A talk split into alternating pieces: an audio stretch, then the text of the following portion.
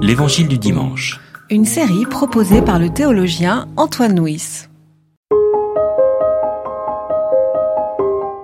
Tout m'est permis, mais tout n'est pas utile. Tout m'est permis, mais moi, je ne permettrai à rien d'avoir autorité sur moi. Les aliments sont pour le ventre, comme le ventre pour les aliments. Dieu réduira à rien celui-ci comme cela. Mais le corps n'est pas pour l'inconduite sexuelle.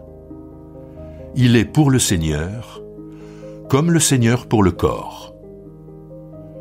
Or Dieu, qui a réveillé le Seigneur, nous éveillera aussi par sa puissance.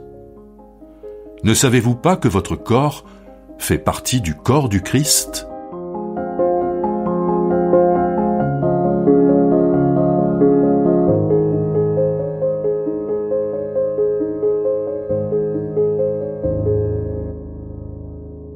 Paul a été le fondateur de l'église de Corinthe. Le livre des actes des apôtres nous a dit qu'il y restait 18 mois. Et puis, il a quitté la ville pour euh, poursuivre son ministère dans d'autres villes. Et puis, par des courriers ou par des messagers, il a entendu que l'église de Corinthe était confrontée à un certain nombre de problèmes. Et il y avait notamment toute la question du lien entre la liberté, la liberté de l'évangile, et euh, le comportement, et notamment le comportement en matière sexuelle. Un verset des aux Corinthiens dit que dans l'Église, il y avait des cas d'inconduite qu'on ne trouvait même pas euh, dans la ville, à l'extérieur, et en sachant que Corinthe était une ville portuaire qui avait une solide réputation de débauche, on voit ce à quoi ça peut répondre, ça peut euh, correspondre. Alors l'apôtre Paul aborde cette question dans l'Épître aux Corinthiens, et il consacre trois chapitres à cette question du lien entre la liberté et l'éthique dans le domaine de la sexualité.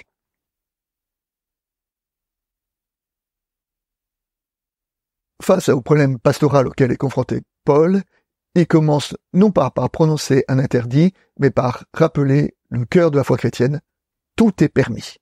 Donc il commence par poser la liberté.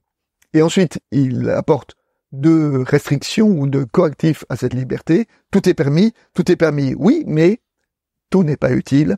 Tout est permis, oui, mais je ne permettrai à rien d'avoir autorité sur moi. C'est-à-dire que dans l'exercice de la liberté, Paul nous invite à nous poser la question, est-ce que ce que je m'apprête à faire est utile? Est-ce que ce que je m'apprête à faire va me lier, va, donner autorité sur moi?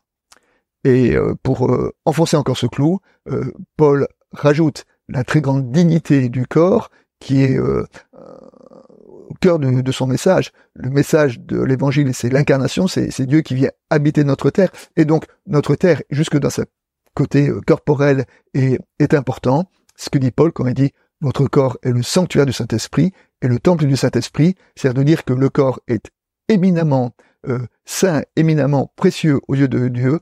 C'est pour ça que la façon dont nous l'utilisons, la façon dont nous le traitons, et notamment à travers notre sexualité, est importante, y compris devant Dieu.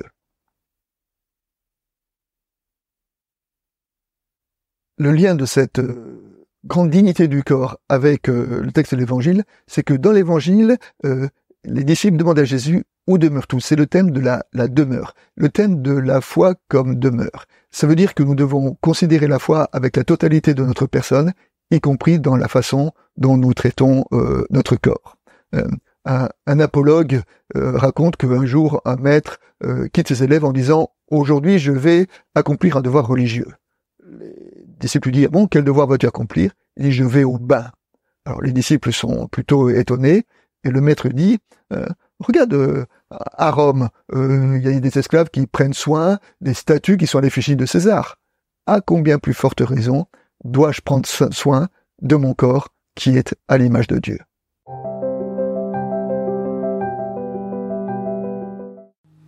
C'était L'Évangile du dimanche.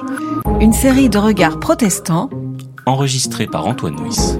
Voix off, Dominique Fano-Renaudin.